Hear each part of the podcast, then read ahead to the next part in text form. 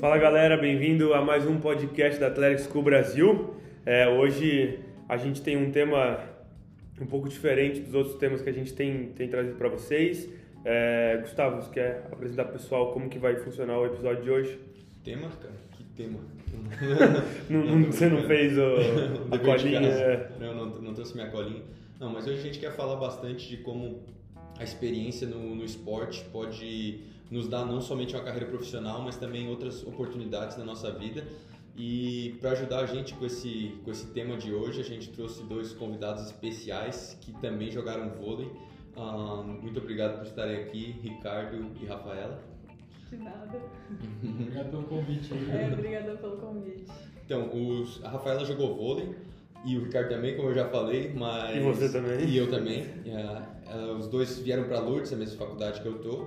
E hoje a Rafaela está indo para uma carreira mais empreendedora, ela vai contar um pouco da história dela aqui também.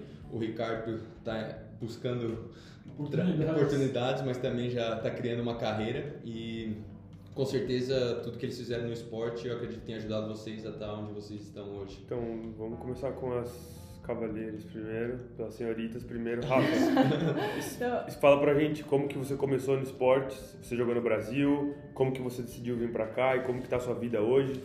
Então, gente, hoje sou a Rafaela, né, primeiramente, oi pra todo mundo. É, a minha vida inteira, então vamos começar desde o começo da vida inteira. Eu sempre joguei vôlei, comecei com 10 para 11 anos. Então sempre faz a teira de esporte, de ficar longe de casa, é, com 14 anos eu mudei para São Paulo, sou de Uberlândia, Minas Gerais. Então, com 14 anos eu mudei para São Paulo. E aí começou a minha vida mesmo de, de adulto, né? Eu, com 14 anos já comecei minha vida de morar sem os pais, é, ter que lidar com, com essas coisas de quando ajudar seus pais, porque é tudo, esses é tudo diferente, né? Vocês sabem. Desculpa de interromper rapidinho. Quando foi pra São Paulo, era, morava em casa de atleta, daí Isso. dividia com outros atletas? Uhum. Eu morava junto com os atletas. Alojamento, famoso é, alojamento. É, era, era tipo um alojamento. Era no Bradesco, não sei se já foi lá. Não é um alojamento, mas é tipo uma prisão. eu nunca fui, não. Porque é um prédio assim, é um prédio onde acontece tudo. Tem um treino, você mora dentro desse prédio, você faz tudo dentro desse prédio. Como eu era de menor, pra sair desse prédio eu tinha que ter autorização dos meus pais então eu só ficava presa lá dentro. E você tinha autorização ou não? Era assim, tipo, eu só podia sair de sexta pra frente e pra eu sair, meus pais tinham que assinar na quinta. Então vamos supor que na sexta de manhã as minhas amigas me chamaram pra sair. Não posso mais. Minha mãe não assinou na noite passada, então já era. Aí eu passo a semana inteira em casa. Tinha uma história parecida. Lá no Itajaí, quando eu morei lá, também era assim. A gente podia sair até as 10 da noite. Às 10 tinha que estar em casa. Uhum. Daí a gente reclamou um dia porque a gente achou injusto. Daí passou para as nove. é, você vê, nada é tão ruim que não posso piorar. Foi, foi, foi o José Irã, foi? Foi o grande José Irã. Aí, então, aí eu joguei lá e depois eu parei de jogar vôlei, aí minha vida mudou também um pouco, eu parei de jogar vôlei. Fiquei três anos sem jogar vôlei, voltei para Uberlândia, é, comecei a fazer esporte também, só que esporte equino eu comecei a fazer três tambores e timpani e comecei a trabalhar como modelo. Aí foi outra experiência, né? Totalmente diferente também. Aí em 2017 eu voltei a jogar vôlei aqui nos Estados Unidos. E, e o, que, que, o que, que aconteceu que você decidiu parar e o que, que te fez voltar a jogar vôlei? Então, em 2014, é, o meu avô ficou doente na época e ele tava com um câncer e o médico tinha falado que era um câncer que não tinha cura. Uhum. E na mesma época eu machuquei o joelho. Então quando eu descobri que meu avô estava doente, eu já queria ir embora, porque eu estava em São Paulo. Então eu podia ir, eu tinha, tipo, podia ir pra casa só no meio do ano e no final do ano, porque era quando tinha as férias que dava pra ir pra casa. Sim. Aí eu já queria parar, já, tipo, já tava assim, que na cabeça de não quero mais jogar vôlei, quero ir embora, não quero morar aqui, porque eu era muito nova, eu tinha só 15 anos, eu acho. Ai, não lembro quantos eu tinha direito. Eu era muito nova. Aí eu queria ir embora, de todo jeito. Aí eu fui machuquei o joelho. Aí quando eu machuquei o joelho, eu fiz cirurgia e falei pra minha mãe, mãe, não quero mais, quero ir embora. Aí minha mãe, a minha família inteira foi um susto, né? Porque ninguém nunca imaginou que eu não ia jogar vôlei. Todo mundo achava que eu ia jogar vôlei, que ia ser essa minha carreira. Que eu sou comprida, tenho 1,88m de altura. Ninguém imagina que eu não ia jogar vôlei. Bom, Pensa, eu com 15 anos de idade, desse tamanho. Se não jogar vôlei, é. fazer o quê? Então, era assim minha vida. Se não jogar vôlei, fazer o quê? Essa menina da vida, pelo amor de Deus. Aí, mas aí todo mundo entendeu e, e tive que fazer psicólogo, eu fiquei meio ruim mesmo. Aí eu fui embora e, e minha vida meio que mudou, né? Que eu nunca tinha não sido atleta. Eu nunca tinha experimentado a vida de não jogar vôlei, porque parece que desde que eu me entendo por gente, eu faço vôlei. Aí foi muito difícil, eu fiquei meio perdida. Aí foi que eu comecei a testar tudo que vocês pensaram. Tentei ser modelo, é, trabalhei na, naqueles negócios de atendente de telefone, é, trabalhei no Aras lá de lavar cavalo, é, fiz prova de, de tambor, de timpani, esses trem tudo. Tentei tudo que vocês imaginar. Mas aí em 2017, que eu tava. Foi o último emprego que eu tava trabalhando de atendente que eu odiava, achava que trem. Nossa, era tristeza. Aí eu tive a oportunidade de vir pra cá. Aí eu pensei, olha, eu não sei se eu dou conta de jogar vôlei mais, tem três anos, mas eu vou, né? Mas e a oportunidade foi tipo assim, alguém falou com você? Foi, foi, foi assim, um negócio da noite pro dia. É, eu tava no meu Instagram, não foi alguém que falou comigo, eu tava no meu Instagram e uma menina que jogava comigo lá em São Paulo postou no Instagram. É, preciso de uma central pra jogar nos Estados Unidos urgente. Aí eu respondi, eu, central. Só que eu, nada a ver, morar nos Estados Unidos, eu não falava inglês nem nada. Eu falei, nada a ver. Aí eu falei, eu? Sim, mas sabe quando você fala eu? Aí ela falou assim, sério mesmo, eu vou mandar seu número pra, pra mulher. Aí eu falei, não, tô brincando, menina. Tô falando sério, não, é brincadeira. Aí ela falou assim, não, é sério mesmo, eu tô falando sério, precisa. E aí do nada a mulher já me chamou, ela nem me deu tempo de falar que era brincadeira, ela já me chamou. Aí eu falei, não, moça, é brincadeira, não falo inglês, é, não dá certo não, não falo inglês, não jogo vôlei mais. Aí a mulher, tudo que eu falava, ela arrumava uma desculpa. Eu falei, eu não tenho passaporte, não falo inglês, não tenho dinheiro pra chegar em... Tudo que eu falava, ela dava uma desculpa. Eu falava, não tenho passaporte. Ela falou, vai lá e faz agora. Não sei falar inglês, não tem problema, pode vir sem falar inglês. tudo ela arrumava uma solução. Aí acabou que, que em maio ela me ajudou, tipo, me convenceu. Em agosto eu já tava aqui. Então eu tive o quê? Uns três meses pra fazer tudo, do zero. Nem passaporte eu tinha, então eu fiz tudo do zero em três meses. Aí vim pra cá e tem, joguei de novo. Acho que tem muita lição na, na, história dela que dá pra gente tocar depois. Sim, mas é, vamos introduzir o Ricardo. É, o pessoal deixar o Ricardo também. falar também. Depois a gente continua. Ricardão, fala pra gente como que você começou no, no vôlei e até sua vida hoje, como você veio para os Estados Unidos e como que foi a tua trajetória. Eu acho que eu comecei a jogar quando eu tinha 12 anos, por aí. Eu lembro que era na quarta série. Eu comecei por causa do meu mais velho. Ele estava jogando e, e eu sempre fui é, fã de esporte. é, jogava futebol, é, jogava tênis também. E aí o vôlei começou por causa porque a minha escola na época era bem tradicional o vôlei e aí a gente todo mundo que era alto o pessoal chamava. Eu tenho 1,90m, não sou muito alto para vôlei, mas na época eu já tinha mais ou menos esse tamanho. Meu irmão mais velho jogava, então era uma era um motivo para chamar o irmão mais novo lá para participar também. Aí eu comecei, eu comecei a jogar. No começo é, eu gostava porque estava com meus amigos, estava com meu irmão. E, e aí a gente foi continuando, comecei nas categorias de base lá da, da Barão e, e eu nunca morei em casa de atleta que nem a Rafa, ou que nem o Gustavo, não sei, mas, mas eu morei sempre a, a sete minutos caminhando da, da minha escola. Sete, então, bem específico. Sete minutos. A aula é, a aula é 7h30, os caras saem às 7h22 e Isso, meio. e no- e ponto. Então era muito tranquilo, era muito fácil, muito conveniente. Pô, eu, eu aproveitei muito a minha categoria de base. É, a estrutura que a gente tinha lá era, era- talvez assim no estado era pra, pra escola, ainda mais ali no ensino médio, a gente tinha tudo muito perto, não precisava sair.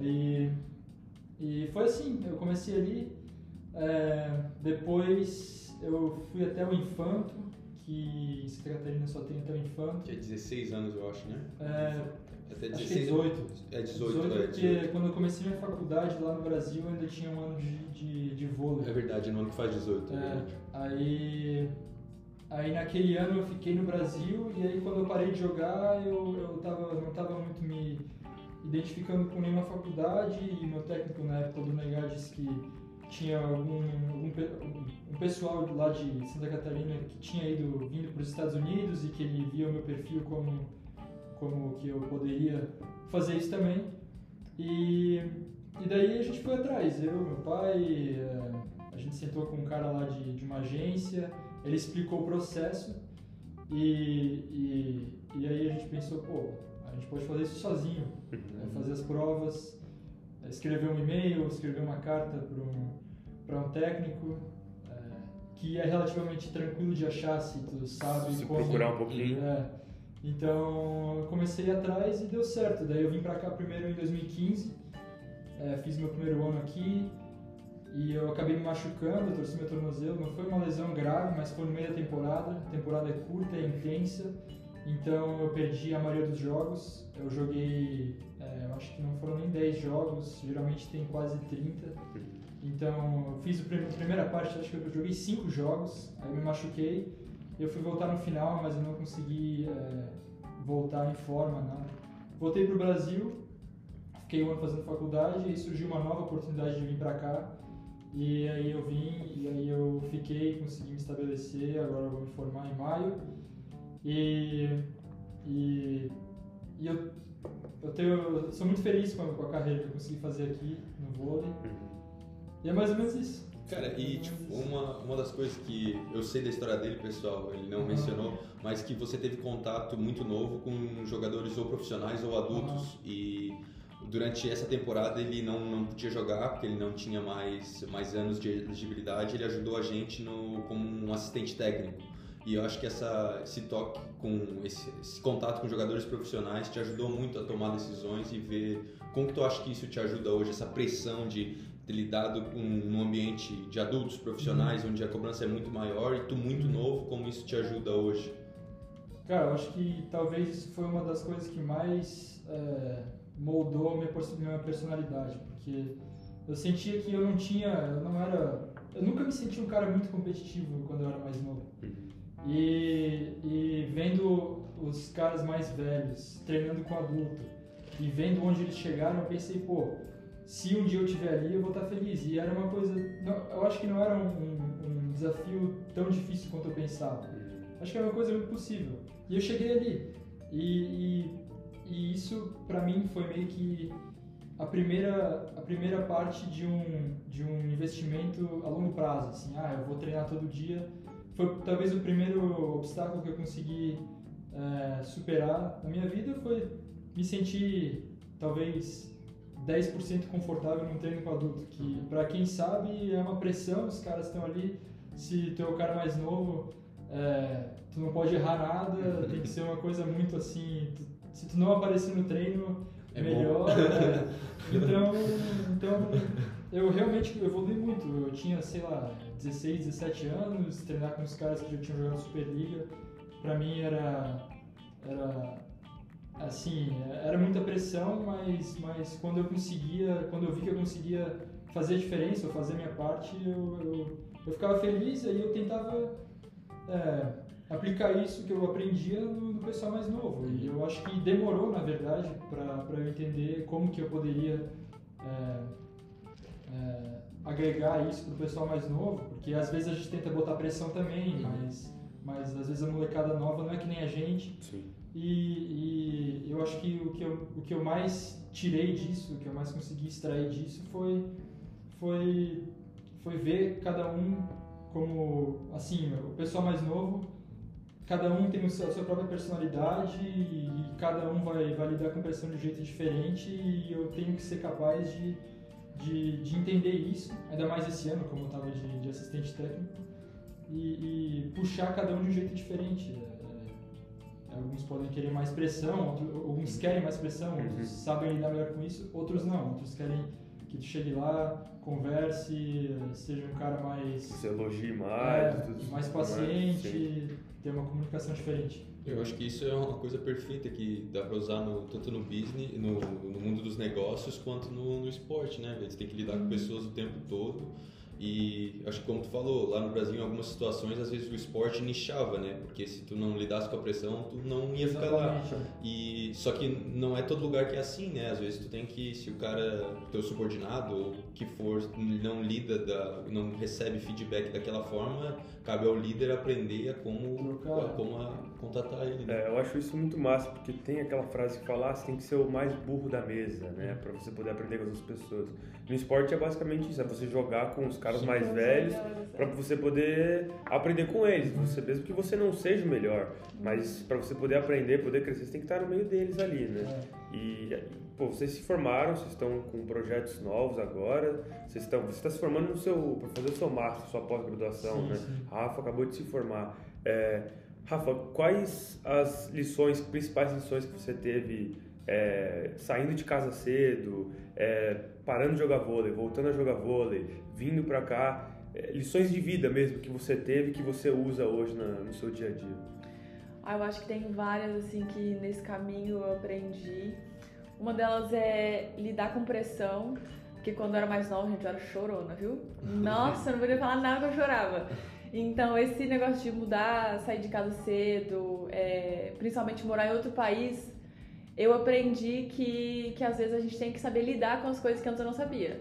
Então, vamos supor, às vezes eu chorava por coisa pequena, assim, ah, alguém foi grosso comigo, choro. Dá um aquele choro, choro. E eu aprendi que às vezes lidar com, com problemas da vida, você vive melhor quando você aprende a lidar com problemas. Por exemplo, se estou trabalhando, eu trabalho na cafeteria, se eu estou trabalhando na cafeteria alguém é grosso comigo. Talvez antigamente, a Rafael de antigamente iria chorar. Ai meu Deus, foi grosso comigo. Mas hoje não, eu entendo que aquela pessoa pode estar tendo um dia ruim. E o dia ruim dela não pode afetar o meu dia bom, entendeu? Então, é, são pequenas coisas assim, que mudou a minha vida totalmente é, me mudou, principalmente mudar para outro país é uma experiência assim que mudou o tudo na minha cabeça. É, eu passei a me conhecer mais, eu passei a entender o tempo que eu preciso para as coisas. É, então eu consegui me organizar mais, porque no começo, principalmente quando eu cheguei aqui, meu Deus, parece que era muita coisa pra uma pessoa só. Meu Deus, não vai dar tempo, não vai, não vai dar certo esse trem, não, não vai ter jeito. Ai, meu Deus, e eu desespero. Não vivi o dia Não, empurrado. era empurrado, literalmente. Eu nem dormia. Porque eu ficava pensando, meu Deus, eu tenho que acordar fazer isso, isso. Tipo, não dormia. E hoje eu entendo que se você planejar, Deus não vai te dar um fardo maior do que você consegue carregar. Então, se Ele tá te dando tudo isso, você consegue carregar. O burro não vai, não vai cair. Você pode ir que você consegue carregar se Deus tá te dando isso, às vezes é, tipo, passa por um momento difícil, assim, que a gente fica, ai meu Deus, eu não sei o que eu vou fazer, eu não sei se isso vai dar certo. Mas eu aprendi a entender que vai dar certo. Que eu não ia estar, tá, as coisas não acontecem por acaso, que eu não ia estar tá aqui por acaso. Então, são várias coisas assim, pequenas que me fez mudar e me moldou quem eu sou hoje. Hoje eu sou uma pessoa assim que eu acho que eu me dou bem com a vida, eu entendo eu consigo entender. Lógico que quando a gente tem um problema é difícil, às vezes a gente desespera, dá um surto, uhum. mas eu aprendi a entender, a viver um dia de cada vez. Que talvez o dia de hoje não tá bom, mas amanhã é outro dia. Então amanhã eu vou ter outra oportunidade, amanhã vai ser diferente. E são coisas pequenas que eu acho que fazem total diferença na nossa vida. Eu concordo muito. Eu acho que legal que ela mencionou de ali, de às vezes chorar ou às vezes sentar, ficar triste. Uma vez eu estava conversando com o Igor e a gente daí tava com a rotina bem corrida. Ele disse: Ah, se for chorar, só se for no chuveiro, porque não dá tempo. não dá tempo de chorar. o, tá é, o trem é feio, o problema é que não dá tempo. É, eu acho que aquele, aquela frase, ah, é, cabeça vazia, oficina do diabo, uma coisa assim. Então, tipo, uhum. tipo, se você tá desocupado, você não tá fazendo nada ali, é quando você começa a pensar muita. É, é muita besteira. E foi uma coisa que ela falou, acho que tipo, a gente fala que a, vida é muito injusta, né? Mas eu acho que o universo, Deus, é, depende da, do que você acredita ali, é justo o suficiente que é, não te dá situações na vida que você não consiga superá-las, né? Então, tipo assim, pô, se você tá passando por aquilo, cara, tenho certeza que é porque é, é, tá no seu caminho ali e você consegue passar por aquilo. Então, acho que isso é você ter esse entendimento, acho que é a, é a, é a chave, né, para você poder superar esses obstáculos. E Ricardão, o que que, o, que você assim, você está se formando agora, você olhando para trás, pro Ricardo de 4, 6 anos atrás, o que que você vê em você que a, a principal lição para você hoje em dia que você vai levar para a sua vida, vai ensinar para seus filhos, para as outras pessoas?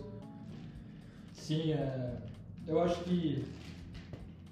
Não sei se eu consigo uh, definir isso como uma lição, mas, mas talvez um sentimento que o esporte me passou foi que, que é, eu consigo lidar muito, muito melhor agora com dificuldades. Eu acho que é, talvez o sucesso do esporte eu não vou conseguir comparar é, com nenhum outro sentimento na minha vida, porque um sucesso coletivo é uma coisa que talvez o sentimento é incomparável, mas lidar com dificuldades é uma coisa que, e isso a Rafa também vai um pouco com o que a Rafa falou, a gente acaba levando as coisas com muito mais leveza. É, a gente passa por problemas que a gente nem sabe muitas vezes a, a solução, quando a gente vem para cá a gente não sabe muito bem é, como lidar com muitos, muitas coisas, é, aí a gente vai atrás de trabalho e, e não sabe como fazer uma, um trabalho da, da universidade, é, tem que fazer uma apresentação, o cara fica nervoso, são tantas coisas ao mesmo tempo que,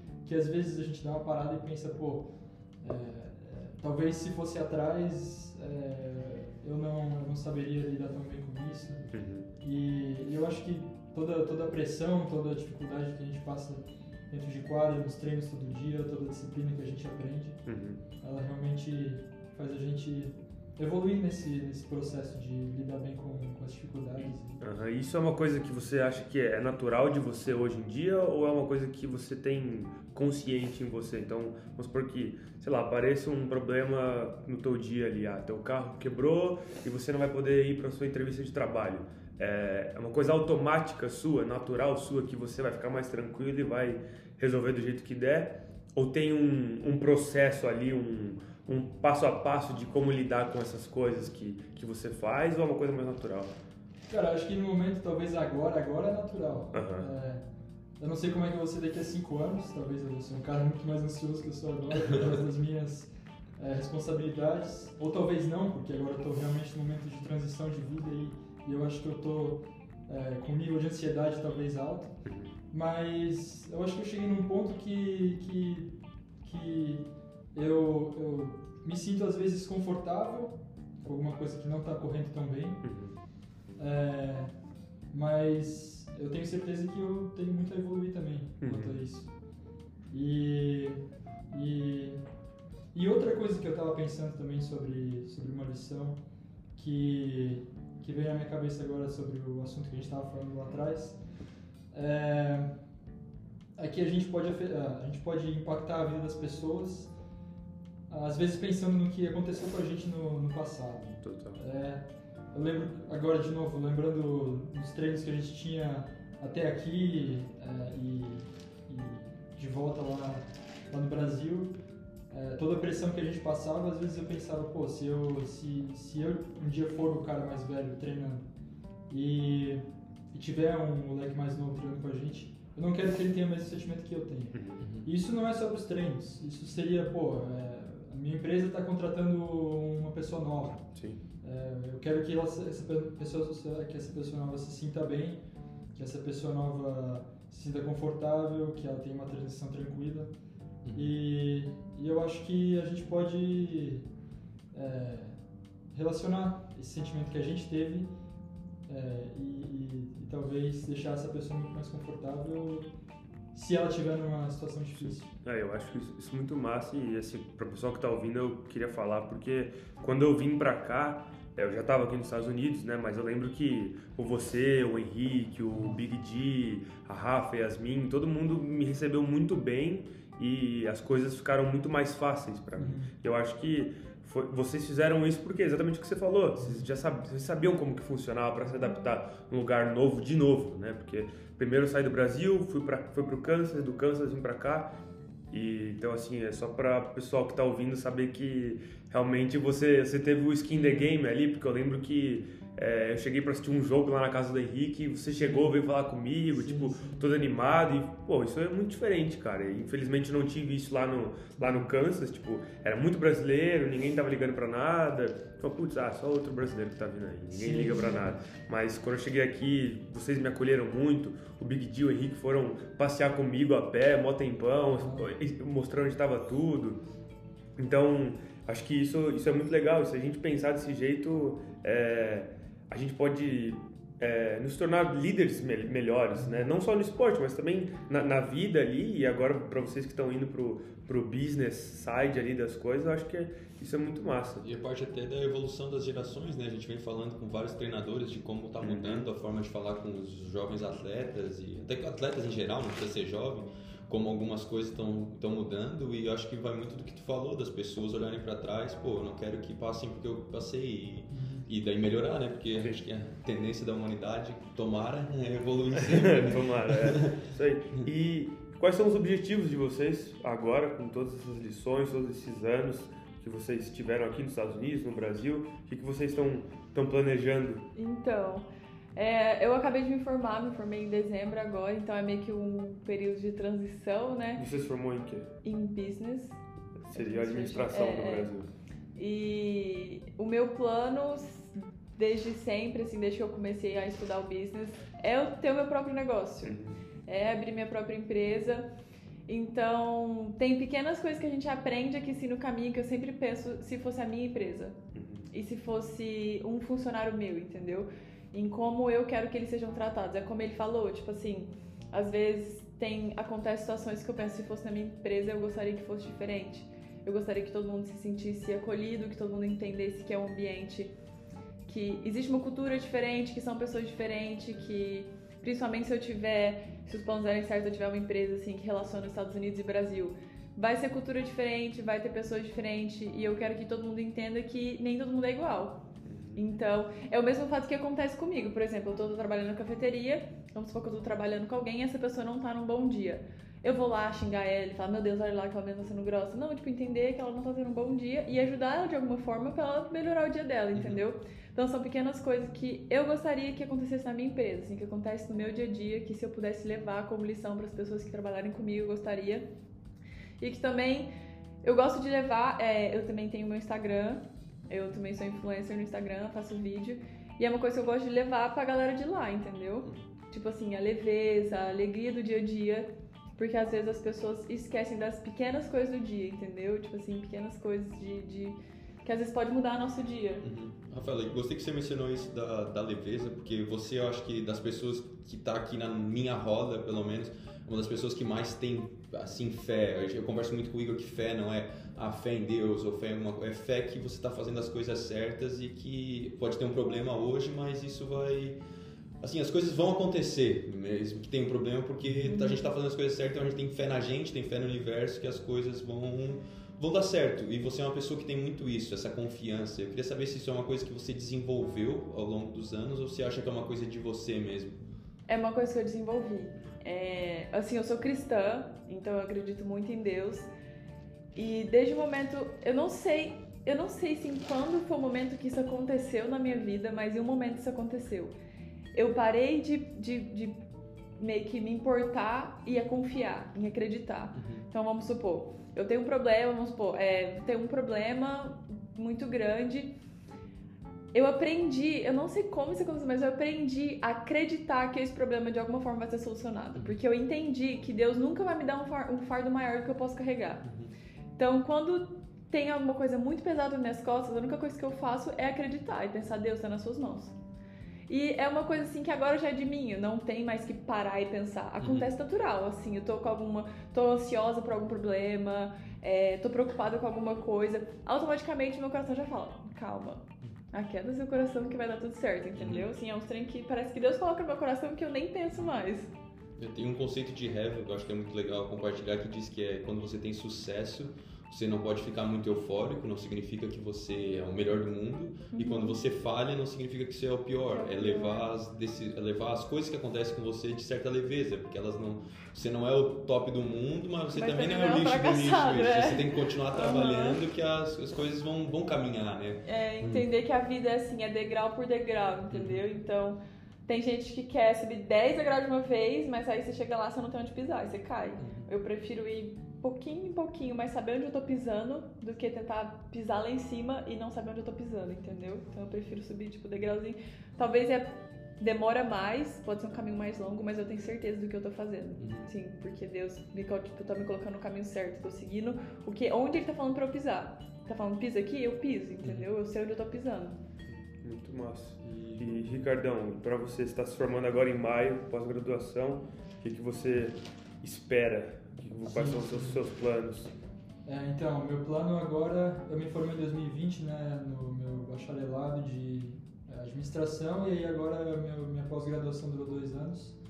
Em administração também, meu curso é bem geral, então é, eu tenho algumas experiências aqui ali em marketing, TI, então eu estou procurando uma oportunidade nesse, nesse ramo e eu tenho um ano de permissão de trabalho, depois que tu se forma nos Estados Unidos, pode trabalhar durante um ano. É, meu objetivo é, é, talvez é, novos ares no, no momento, Uhum. é, ir para algum outro lugar. Eu não tive a oportunidade de, de explorar aqui o país muito, então talvez seja uma boa, uma boa hora para isso, para viajar um pouco mais, se eu, se eu não conseguir um emprego logo de cara. Mas, mas eu quero, na verdade, aproveitar essa, essa fase de transição. Eu acho que eu tive uma história muito legal aqui. É, é, eu tive a oportunidade de, de evoluir e também ajudar outras pessoas a desenvolver um pouco mais. Uhum. E, e, e é mais ou menos isso. Eu não tenho muitos planos assim a curto prazo. Uhum. Eu quero mais aproveitar essa, essa época. Ótimo. E, e se eu puder manter, me manter conectado com o vôlei também vai ser, Sim. vai ser sempre muito bem-vindo. Eu acredito que essa etapa de transição acontece em vários pontos, né? Quando tu troca de categoria de base, quando tu É. vai pra faculdade, assim, mas, e a gente às vezes fica nervoso, mas como ele falou, o nível de ansiedade fica alto, mas não quer dizer que tu não possa aproveitar esses momentos, né? Porque querendo ou não, é a parte que tu escolhe o que tu quer fazer da tua vida. Eu acho. Às vezes a gente fica nervoso E pra- acaba esquecendo de E aproveitar esquece também. que é isso só vai acontecer uma vez, aquele período só vai acontecer uma vez. É, realmente.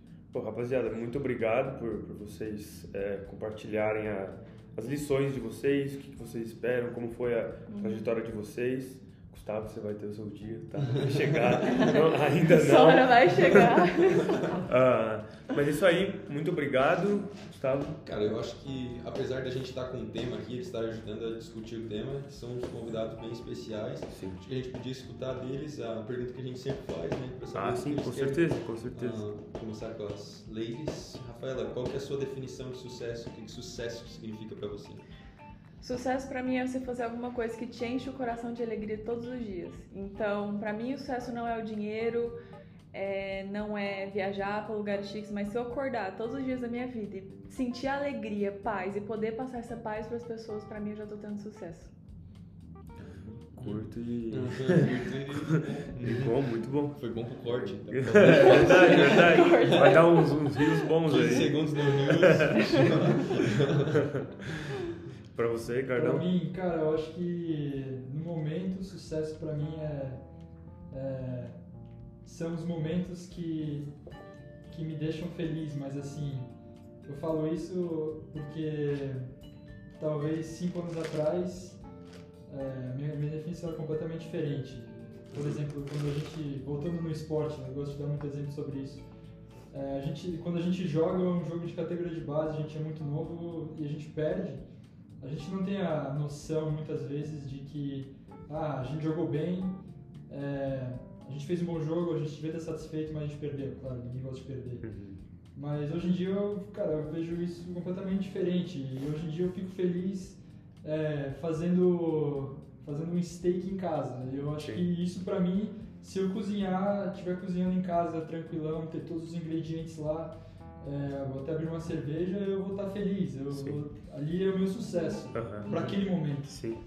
É, e eu espero que daqui a 20 anos isso não tenha mudado, mas, mas outras definições de sucesso tenham agregado a minha, a minha vida e, e eu posso estar feliz também com outras coisas que eu vou descobrir enquanto durante a minha caminhada. Eu acho que a gente sempre fala que os, os pequenos momentos importam, É. né? Importam Sim, muito. importam e muito, é. outra coisa que você mencionou do sucesso, trocar, trocar a definição, acho que é igual o propósito, né? Tu tem um propósito, mas da, Pode ser dali um no tempo caminho ele é- muda, porque não tem como Uhum. tu vive, convive com outras pessoas, tem outras experiências e, e não tem como, ele acaba mudando.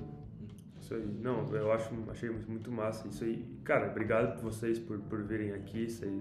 Vocês é, mudaram a minha vida, mudaram a minha, a minha cabeça. Todo dia mudo. Sempre me ajudaram aqui quando eu vim para Lourdes. O Gustavo também, com certeza.